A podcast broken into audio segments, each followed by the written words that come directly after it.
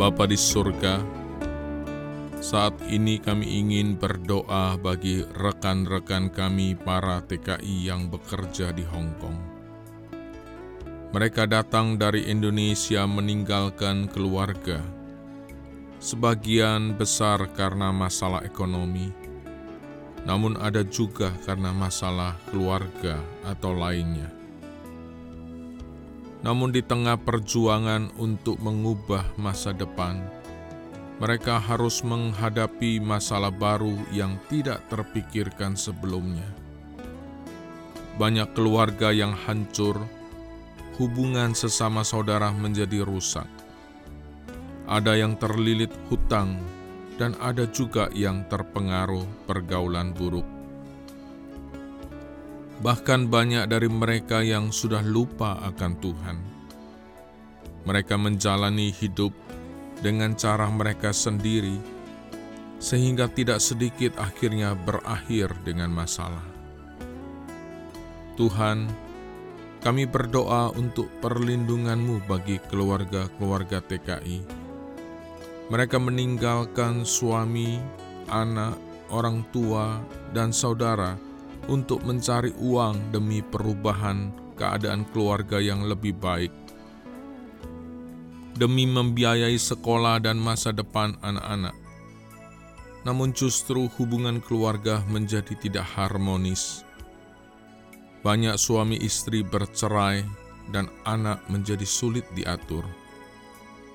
Bahkan hubungan dengan ayah, ibu, dan sesama saudara menjadi retak kami sadar bahwa sejak semula iblis berusaha untuk menghancurkan keluarga. Karena itu, lindungilah keluarga mereka, baik yang sudah berkeluarga maupun yang masih belum menikah, sehingga mereka dapat memelihara komunikasi dengan suami, anak, dan orang tua di Indonesia dengan baik. Jauhkan mereka dari godaan dan memilih jalan keluar yang justru menghancurkan masa depan rumah tangga mereka. Jika ada miskomunikasi atau masalah, Tuhan tolong sehingga mereka dapat menyelesaikan dengan kerendahan hati. Terima kasih Tuhan. Tuhan, firman-Mu mengatakan bahwa akar segala kejahatan ialah cinta uang.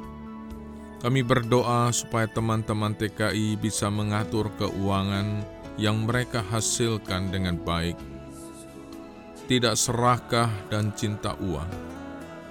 Engkau tahu sebagian mereka terlilit hutang karena tidak tahu bagaimana mengatur keuangan yang mereka dapatkan dengan baik. Sebagian juga karena tuntutan keluarga yang melebihi penghasilan yang mereka dapatkan bahkan juga karena pola hidup yang berlebihan, yang boros, sehingga mereka lupa akan tujuan mereka datang bekerja.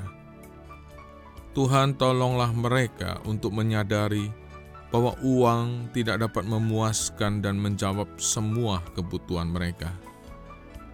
Bagi mereka yang sudah terlilit dengan hutang, kami berdoa agar Tuhan menolong sehingga mereka dapat mulai dengan kehidupan yang disiplin, sehingga dapat menyelesaikan semua hutang dan menggantinya dengan pola hidup yang menabung. Terima kasih, Tuhan. Kami juga berdoa untuk kehidupan dan pergaulan mereka. Ada sebagian yang terjerumus ke dalam pergaulan bebas free sex maupun juga hubungan sesama jenis. Sebagian lagi terjerumus dalam kemabukan maupun judi. Mungkin mereka kesepian atau jenuh atau dalam kekecewaan dan haus akan perhatian dan kasih sayang. Biarlah kasihmu memenuhi hati mereka, sehingga mereka mendapatkan kelegaan sebagaimana yang engkau janjikan. Pakailah gerejamu dan setiap orang percaya di sekitar mereka untuk menjadi alat yang dapat menolong mengarahkan mereka kepada hal-hal yang baik. sehingga hari-hari mereka dapat diisi dengan hal-hal yang memuliakan Engkau. Tuhan, di balik semua masalah dan pergumulan yang mereka hadapi, biarlah mereka berjumpa dengan Engkau sebagai penolong, Tuhan dan Juru Selamat pribadi mereka.